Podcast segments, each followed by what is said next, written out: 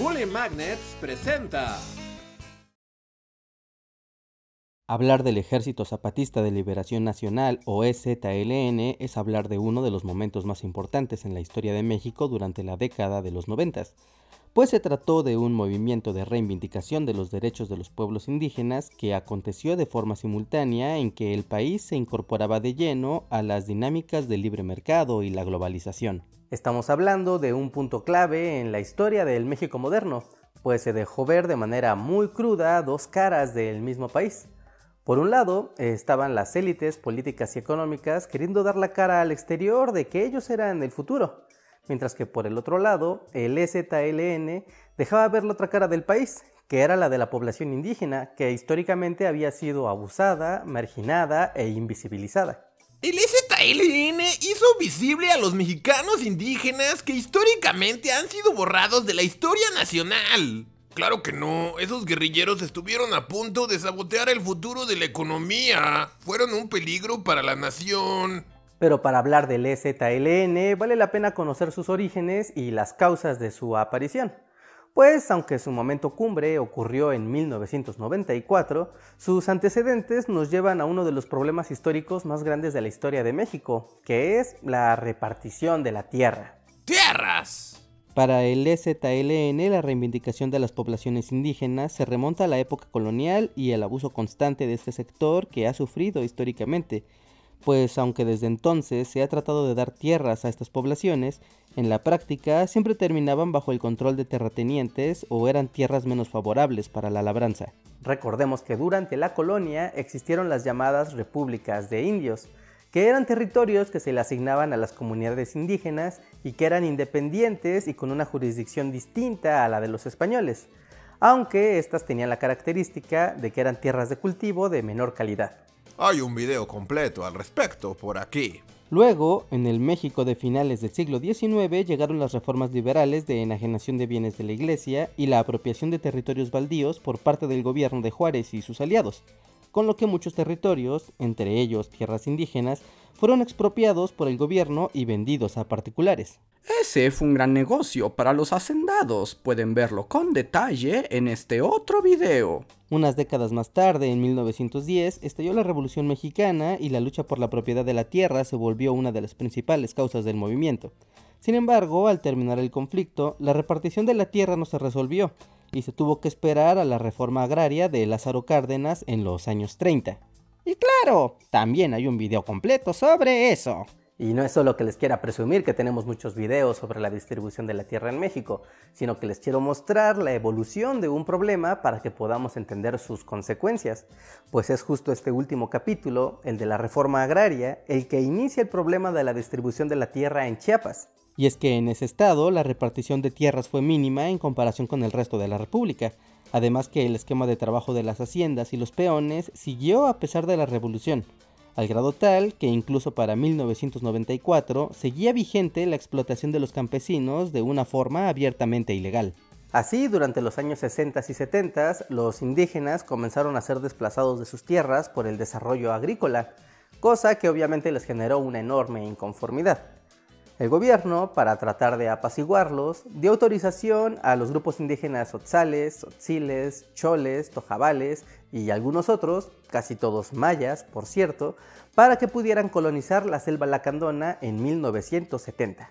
A ver si con eso se calman esos indios revoltosos. Sin embargo, durante los años 80, el principal promotor de la violencia hacia los indígenas fue el gobernador del estado de Chiapas, Absalón Castellanos, quien a punta de pistola y con pistoleros y la fuerza pública amenazaba a los indígenas para despojarlos de sus tierras. Uy, era un gobierno priista opresor de la vieja escuela. El gobierno despótico de Castellanos desencadenó la formación de grupos indígenas de autodefensa a los que se le sumaron organizaciones de carácter socialista y guerrillera como lo era la organización campesina Emiliano Zapata, la Central Independiente de Obreros, Agrícolas y Campesinos, así como miembros del Partido Comunista Mexicano y de supervivientes de la masacre de la organización socialista Frente de Liberación Nacional. El conflicto abierto con el gobernador de Chiapas y el apoyo de organizaciones sociales externas a los indígenas permitió la creación de una gran base social que apoyaba al movimiento armado.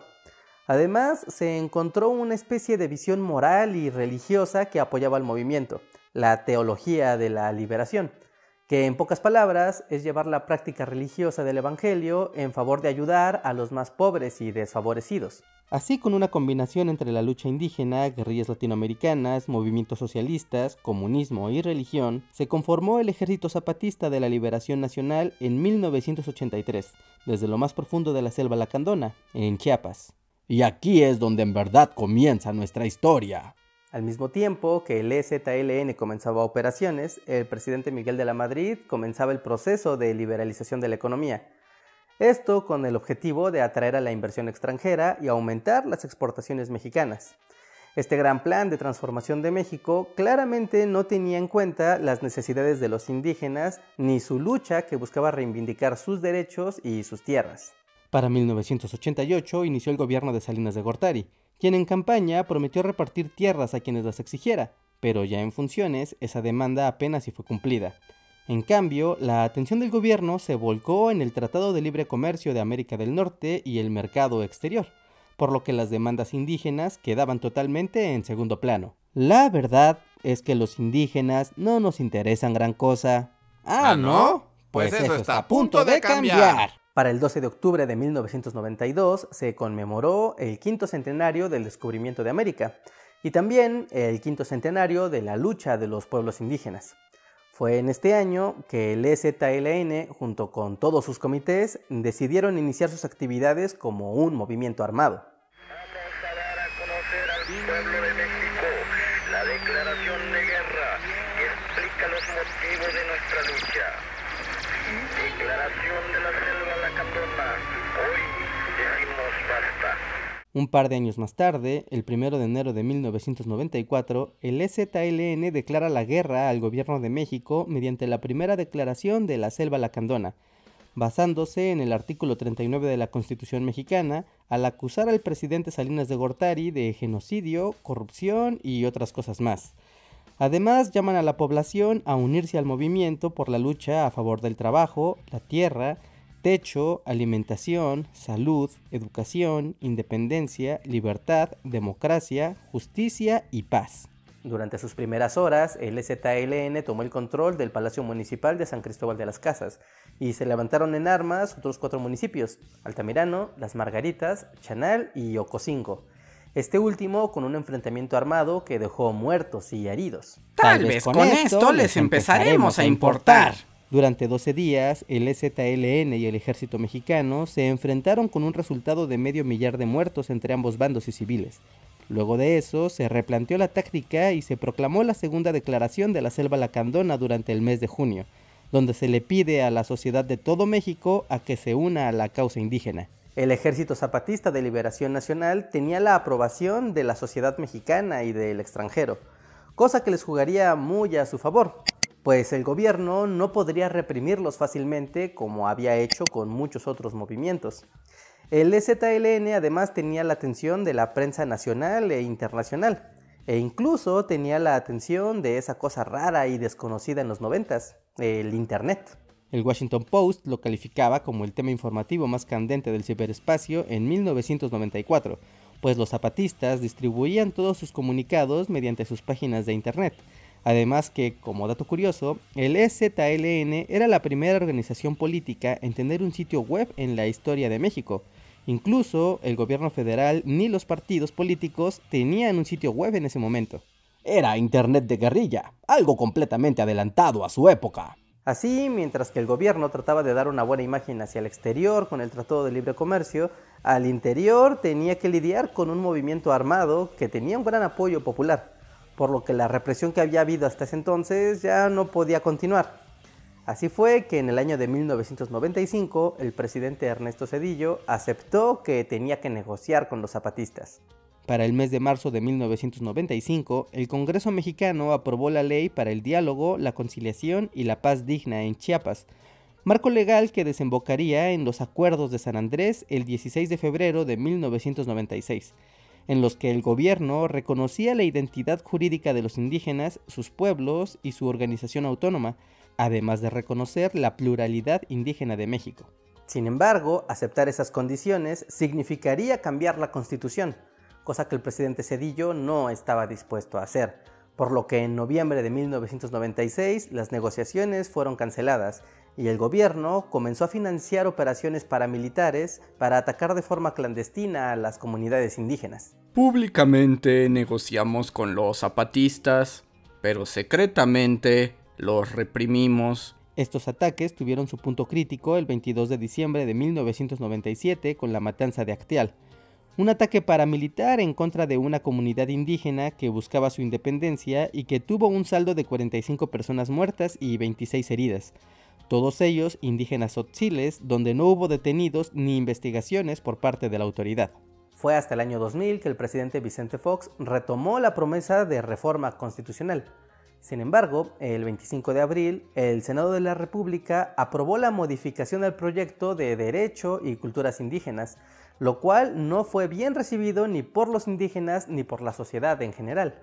No nos puso muy contentos. El nuevo plan reformaba la constitución, pero no se apegaba a los acuerdos de San Andrés, con lo que a pesar de que los indígenas adquirían reconocimiento legal y se les otorgaban derechos individuales, no se atendían las demandas fundamentales sobre independencia, autogobierno, control territorial y gestión de sus recursos naturales. Esta situación no ha permitido el restablecimiento de la paz entre el EZLN y el gobierno, incluso hasta esta segunda década del siglo XXI. Sin embargo, también vale la pena conocer la postura del gobierno al respecto, aunque hay que decirlo, la represión, asesinato y desaparición de personas durante los años 90 no tiene justificación alguna. Entendamos que el gobierno actuó en dos vías. Por un lado, trataba de apaciguar a la opinión pública y a la inversión extranjera, de modo que México se viera como un país donde imperaba el orden y el Estado de Derecho, por lo que las negociaciones con el EZLN en realidad eran solo una pantalla para apaciguar a los medios de comunicación, al grado tal que México firmó tratados internacionales muy vistosos, pero que en la práctica no tenía ninguna obligación de cumplir al interior.